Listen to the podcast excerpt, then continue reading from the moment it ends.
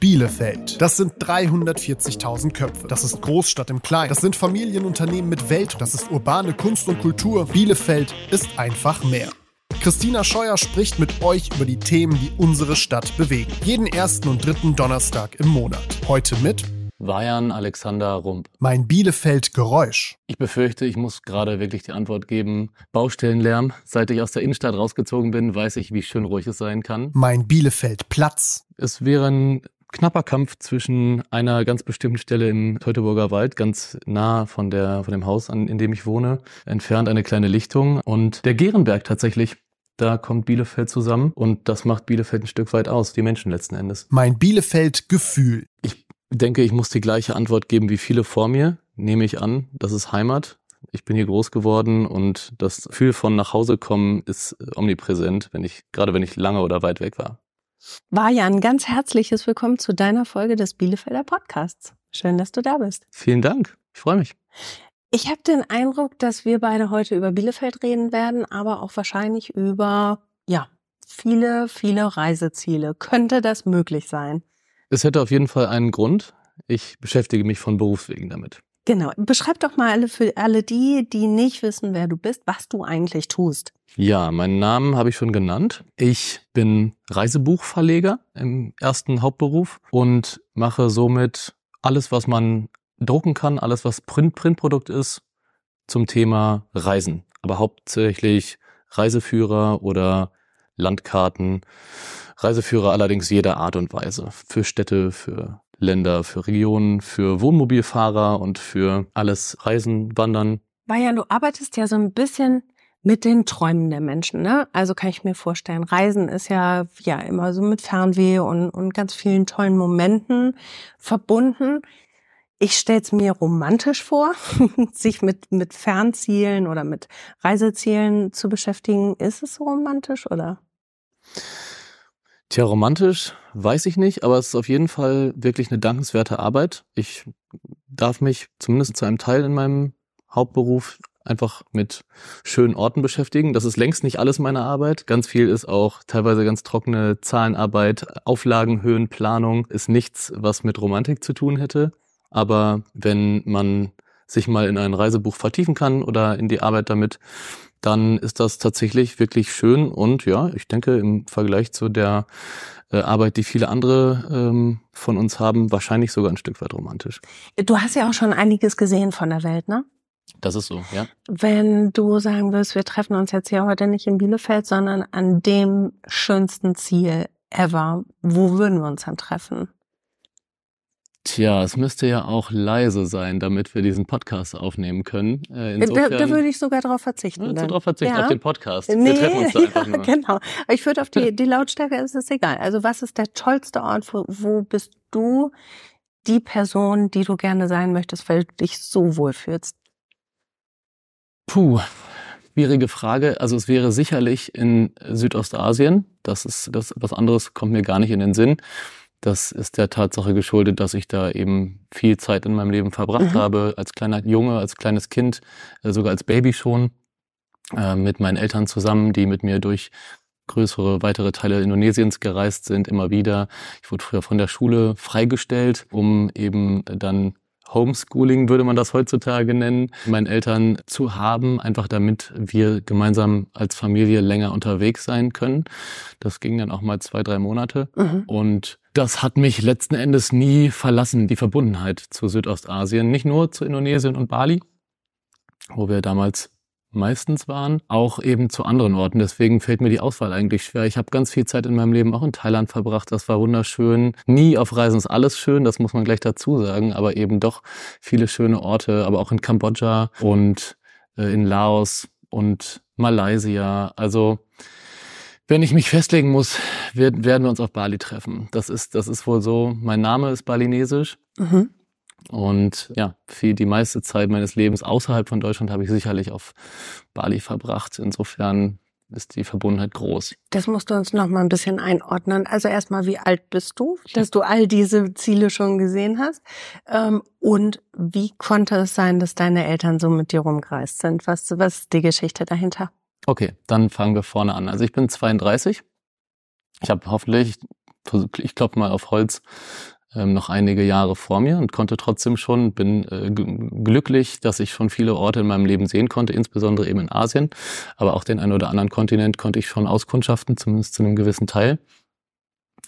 Meine Eltern haben unseren Reisebuchverlag, den Reise-Know-how-Verlag, der in Bielefeld sitzt, gegründet und das mit einem Buch zu Bali und Lombok, dem ersten deutschsprachigen Reiseführer zu Bali, den damals in einer Urfassung mein Vater geschrieben hat. Tolles Buch immer noch mit handgezeichneten Landkarten und Ortsplänen und tatsächlich handgezeichneten Abbildungen von Essen und äh, den äh, dortigen ähm, äh, Verkehrsmitteln und so weiter. Ähm, und ja, das war eben damals 1981 muss das gewesen sein, absolute Pioniersarbeit und der Grundstein für das Unternehmen, das ich mittlerweile als Geschäftsführer zu 100 Prozent verantwortlich leite. Und um diesen Grundstein, dieses Bali-Buch zu pflegen, das musste eben alle paar Jahre aktualisiert werden, heißt auf den neuesten Stand gebracht. Dafür muss man eben auch dann durch die entsprechenden Gegenden immer wieder reisen und um zu gucken, was hat sich verändert, was gibt's Neues, was will ich meinen Lesern empfehlen. Und irgendwann hat mein Vater das dann erst alleine, dann mit meiner Mutter und irgendwann dann eben auch mit seinem Sohn gemacht. Mhm. Ähm, ich bin der einzige Nachkomme und hatte nie eine hatte tatsächlich auch als Kind keine Wahl, als da eben mitzukommen. Die, das Buch musste aktualisiert werden, musste bearbeitet werden. Meine Eltern mussten auf Recherchereise gehen und der Sohn musste mit. Es gibt Bilder von mir als kleines Kind mit eins, mit drei, mit und so weiter. Ähm, wir sind da eng verwurzelt. Meine Eltern haben irgendwann ein Haus gebaut auf Bali bei Ubud für diejenigen, die es kennen, was damals definitiv noch anders ausgesehen hat, als es heute aussieht. Ja, und deswegen habe ich unter anderem auch einen balinesischen Namen bekommen. Jedes balinesische Kind bekommt einen der unteren Kaste wohlgemerkt. In Bali sind die, ist die Gesellschaft eben auch nach Kasten geordnet. Allerdings spielt das keine ganz große entscheidende Rolle in der Gesellschaft, aber ich bin eben natürlich zu keiner anderen als der unteren Kaste zugehörig. Ich bin ja nicht mal richtiger Indonesier. Mhm. Äh, sieht man mir auch an. Mhm. Als, äh, als Kind war ich immer der Publikumsmagnet in jedem Ort, in, in jedes ja, in jedem Ort, in dem wir waren, war ich quasi der Mittelpunkt als weißes Kind, damals mhm. teilweise völlig ungekannt, blaue Augen, ähm, blonde bis weiße Haare. Ja, und äh, jedes Kind hat eben einen von vier Namen. Als okay. erstgeborenes mhm. Kind habe ich also den Namen Wayan bekommen und um sich dann eben unterscheiden zu können, weil es gibt ziemlich viele Wayans, mhm. hat man noch einen zweiten Namen und das ist meiner Alexander. Du hast es gerade so erzählt, so ein bisschen, als hättest du das schon öfter auch mal Leuten erzählt, ne, um, um das einzuordnen, wo du herkommst. Kannst du dich an das Gefühl daran erinnern? Also, weil du auch sagtest, ich hatte keine Wahl. Du musstest ja. Ne? Absolut, kann ich mich sehr gut, mhm. weil ja, dann hat, hast du das vielleicht schon rausgehört. Ich habe gerade als Kind habe ich die Zeit gar nicht so sehr genossen. Mhm, genau das dieses ich mir gedacht, ja. das, deswegen frage ich. Mhm. Ja, ja. Genau dieses im Mittelpunkt stehen war nicht unbedingt das, was ich als kleines Kind gewollt hätte. Also ähm, manchmal will man ja oder oft, denke ich mal, viele Kinder wollen einfach nur mit ihren Altersgenossen spielen, und sich da letzten Endes auch daran entwickeln, mit, äh, mit gleichaltrigen, gleichdenkenden mhm. kleinen Menschen zusammen zu interagieren. Und mir war diese Interaktion ähm, fast unmöglich, immer wenn wir im Ausland waren, weil ich war ein Alien. Mhm. Und ich wurde so gar nicht bösartig. Also ich wurde immer überall sehr posit wahnsinnig positiv aufgenommen. Die Balinesen sind extrem kinderfreundlich und äh, generell sehr, sehr offen gegenüber Fremden. Aber natürlich konnte ich mich kaum mit jemandem dort anfreunden, mhm. weil wir erstens unterwegs waren und zweitens Kinder mich mit sehr großen Augen angesehen haben. Naja, und mit wem konntest du spielen? Du hattest deine Eltern, die waren erwachsen und da waren andere Kinder, die dich erstmal komisch angeguckt haben, weil du ja aussahst wie ein Alien und ihr konntet euch auch nicht verstehen, ne? Richtig, also ja. du, warst du einsam ein bisschen? Definitiv. Also mhm. Einzelkinder sind ja ein gewisses Maß an Einsamkeit gewöhnt, sagt man.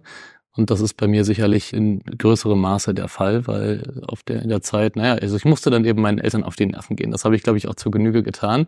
Und deswegen konnte ich dann auch irgendwann ab dem Tag diesem Jahr, das kann ich jetzt gar nicht mehr genau benennen, aber ab einem gewissen Zeitpunkt konnte ich dann in Deutschland bleiben, was ich unbedingt wollte. Nicht mehr mhm. mit meinen Eltern auf Reisen gehen.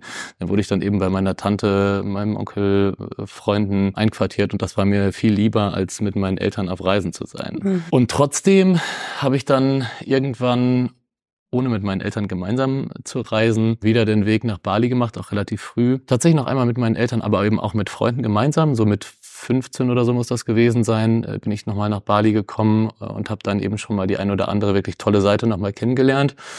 Und ab dem Moment, wo ich dann wirklich alleine reisen konnte und auch länger, das war mit gerade 19, und direkt nach dem Abi bin ich eine ziemlich lange, damals äh, sehr lange Zeit, ich glaube es waren dreieinhalb Monate, bin ich dann nach Südostasien gereist und habe eben schon viele der Länder, die ich eben aufgezählt mhm. habe, auskundschaften dürfen. Also insbesondere Indonesien, aber auch Thailand und auch Laos und Kambodscha. Glaubst du, was hat es mit dir gemacht als Person?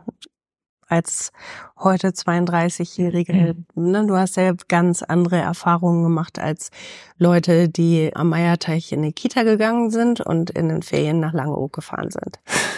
Ja, das ist so. Also eine ganz, ganz, ganz, ganz wichtige Sache hat insbesondere allerdings die erste Reise, die erste große Reise, die ich gemacht habe, in mir ja, eine Veränderung hat in mir stattgefunden und das ist, dass ich richtig geerdet wurde. Also ich kann es gar nicht anders sagen. Ich habe so viel auch unschöne Dinge gesehen, die man, äh, sage ich mal, wenn man mit wenig Geld, Low Budget, dem Rucksack auf dem Rücken eben auch ärmere Länder bereist. Also da zähle ich jetzt noch nicht mal Indonesien, also Indonesien sicherlich auch kein besonders reiches Land, ähm, aber dann eben auch Laos und Kambodscha und die ein oder andere äh, Ecke von Malaysia. Da habe ich viele Dinge gesehen, die äh, wirklich nicht schön waren und aber auch feststellen können, dass die Leute vor Ort deswegen den Sand nicht in den Kopf gesteckt haben mhm. wegen ihren Lebenssituationen, sondern immer noch lebensbejahend durch die Welt geschritten sind. Und diesen Kontrast zu sehen, das hat mir wirklich die Augen geöffnet, wenn ich das abgeglichen habe mit dem, was ich aus Deutschland kannte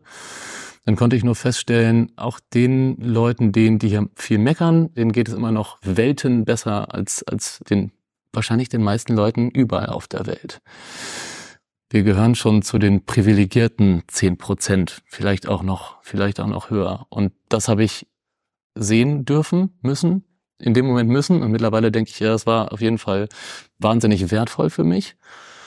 Und diese Erfahrung bin ich, glaube ich, vielen voraus, wenn ich mich so, mhm. wenn ich mich so teilweise umgucke. Also ja, derjenige, der hier irgendwo im Dorf, im Nachbardorf und aufgewachsen ist und äh, vielleicht sein Leben kaum weiter als Deutschland oder mal Österreich gekommen ist, der hat äh, einige Erfahrungen verpasst, die erden können. Das hat nicht jeder nötig. Ich hatte das vielleicht nötig. Ja, warum?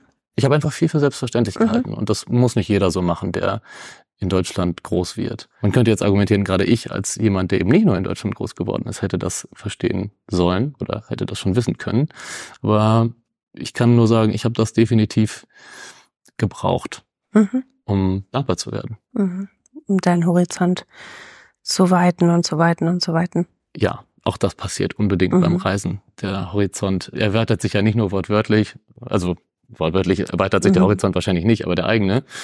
Und ja, das, das passiert, äh, das passiert quasi passiv immer, mhm. immer nebenher mit jedem neuen Ort, den man sieht. Ich empfinde das ganz häufig so, wenn man dann unterwegs ist und du nimmst genau diese Erfahrungen wahr, dann ist das ganz prägend und ganz stark. Aber es hat nicht mehr so eine irrsinnige Halbwertzeit im, im Alltag. Bei dir klingt es so, als wäre das so ein life-changing Moment gewesen, deine lange Reise.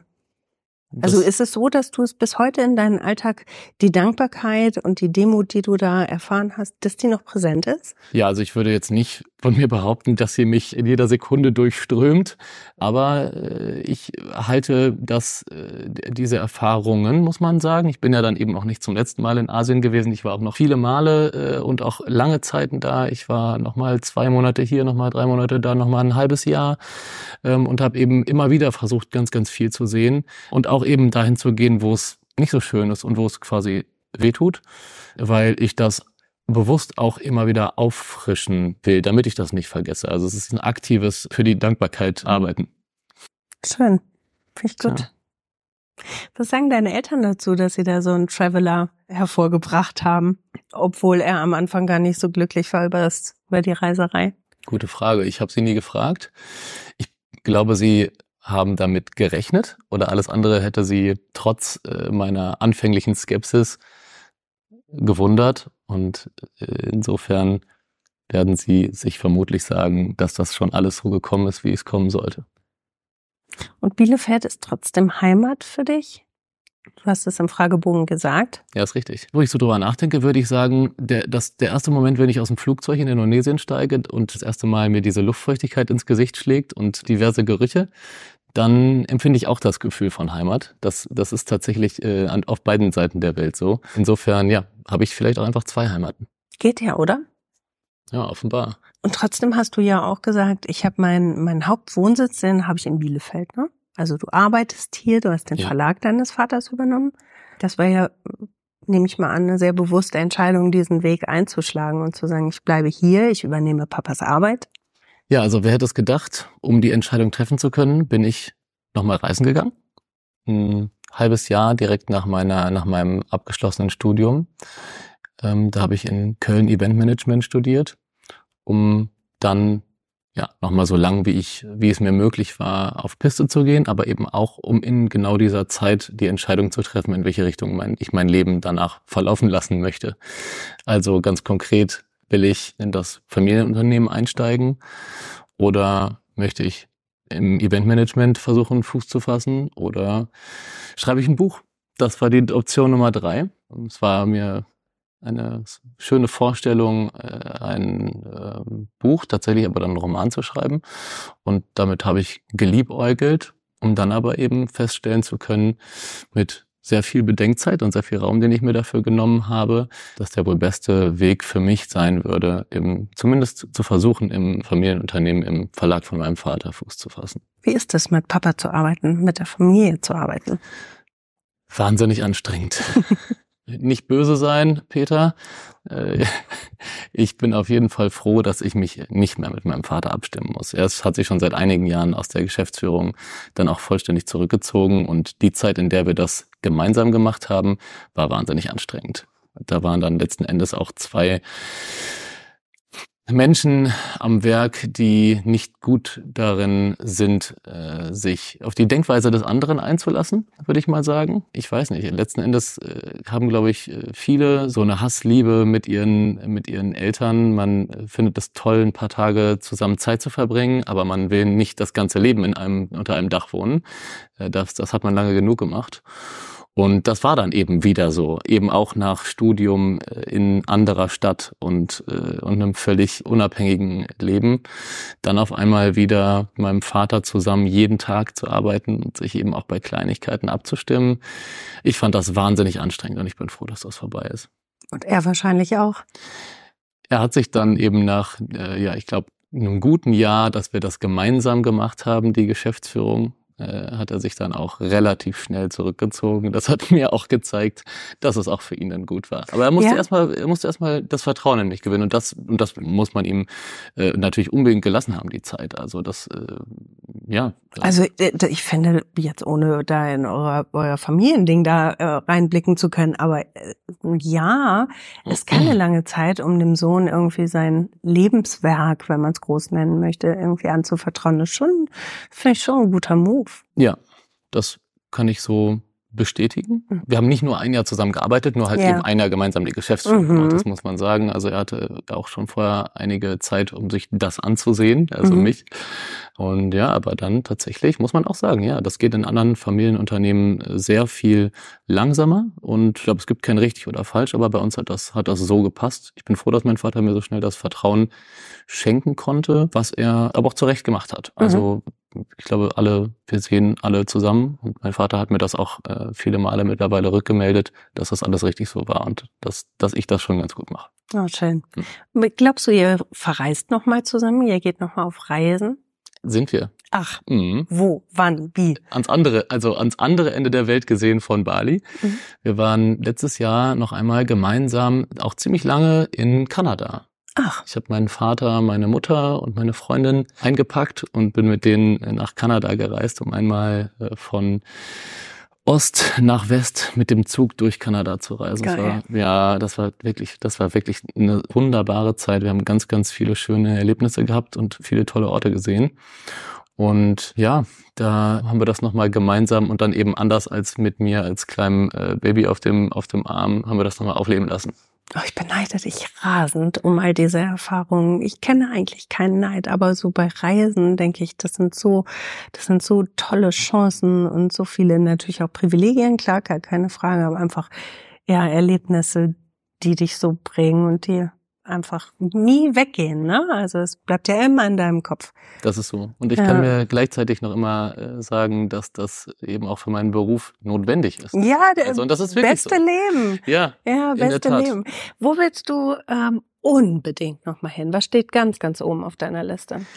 Nochmal im Sinne von ein Ort, den ich noch ein zweites Mal bereise? Nee, nee, möchte? nein, nein, ganz, ja. äh, wo du noch nie warst, wo du sagst, Sehnsuchtsort. Äh, Japan? Nummer eins, mhm. ganz klar. Hatte ich schon geplant, Flüge waren schon gebucht und ja, wie diese Geschichte kann jeder einmal erzählen und dann Corona. kam Corona. Mhm.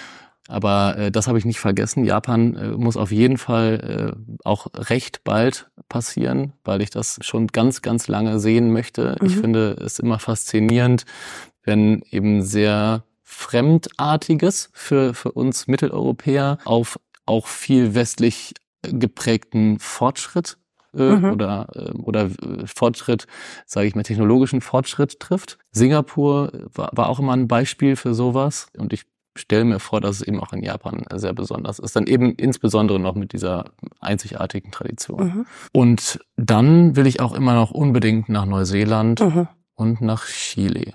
Mhm. Drei, drei unterschiedliche Richtungen. Geil. Drei, Toll. Ja, drei unterschiedliche Kontinente, ja. wenn man so will. Kennst du Heimweh? Ich glaube nicht. Ich glaube, ich kenne kein Heimweh, wenn ich so drüber nachdenke. Klar will man mal zwischendurch durchatmen, braucht so ein bisschen Bekanntes. Nach zum Beispiel äh, auf der sechsmonatigen Reise hatte ich so nach fünf Monaten dann auch irgendwann den Moment, an dem ich äh, einfach mir altbekanntes gewünscht habe. Aber war das die Sehnsucht, unbedingt mich zu Hause zu befinden oder einfach mal wieder runterzufahren, nachdem man eben auch einfach permanent unterwegs ist? Kann ich nicht sagen. Heimweh habe ich als solches selten empfunden. Aber Fernweh, das, das kommt mir sehr bekannt vor und das empfinde ich permanent eigentlich. Ich stelle mir das so gerade so ein bisschen vor, weil Heimweh ist natürlich eigentlich irgendwie was Trauriges, so ne, weil man ist traurig, weil man hat nicht dann sein Zuhause. Aber auf der anderen Seite ist ja auch toll, du kommst irgendwo an und sagst, ah, mein Bett, meine Freunde, was auch immer, ne, wonach du dich dann gesehnt hast. Das ist was, was dir ja offensichtlich nicht so am Herzen hängt aufgrund deiner Geschichte. Ich finde es gerade ein bisschen, fast ein bisschen schade, kein Heimweh zu kennen. Oder gut, keine Ahnung, ich hm. weiß es nicht. Muss ich auch drüber nachdenken. Ja, also ich, ich habe definitiv äh, noch nie über die Frage nachgedacht. Und ich würde auf gar keinen Fall den Eindruck aufkommen lassen, dass ich nicht gerne meine Familie zwischendurch sehe. Und auch nee, meine meine ich so nicht. Nein, nein, nein, nein. Aber so dieses Gefühl von, ach, ach Gott, ah, jetzt bin ich angekommen. Ach, wie schön ach, erstmal Milchreis mit Zimt und Zucker und dann, ne, ach, hast die gute Bettwäsche noch vorher vor der Reise draufgezogen, ach, kannst dich wieder einmuckeln. So, das kenne ich, wenn ich irgendwie lange unterwegs war. Ja, nee, da macht mein Herz kein Hüpfer bei mhm. der, bei der, bei der Vorstellung. Spannend. Ja, wie auch. Also, ne, aufgrund deiner Geschichte kann das ja auch nicht gehen. Ja, wobei, als Kind würde ich, glaube ich, äh, sagen, wollte ich das eben halt immer. Mhm. Ja. Oder ja, da war das alles anders. Da hatte ich keinen Fernweh. Ja, aber Fernweh teile ich auf jeden Fall mit dir. Ich wüsste nur gar nicht, was ich als erstes sehen wollen würde, weil die Welt so groß und spannend ist. Und du entdeckst sie. Das ist toll. Ja, also ich, ich wünschte, ich könnte sie so viel entdecken, wie ich das, ähm, wie sich das vielleicht auch gerade anhört, mhm. weil mein Beruf schon die meiste Zeit darin besteht, mh, auch viel zu arbeiten und am Rechner zu sitzen, leider. Ähm, in diesem Februar konnte ich zum Beispiel das Notwendige mit dem, mit dem praktischen Nützlichen verbinden. Irgendwie so sagt yeah. das.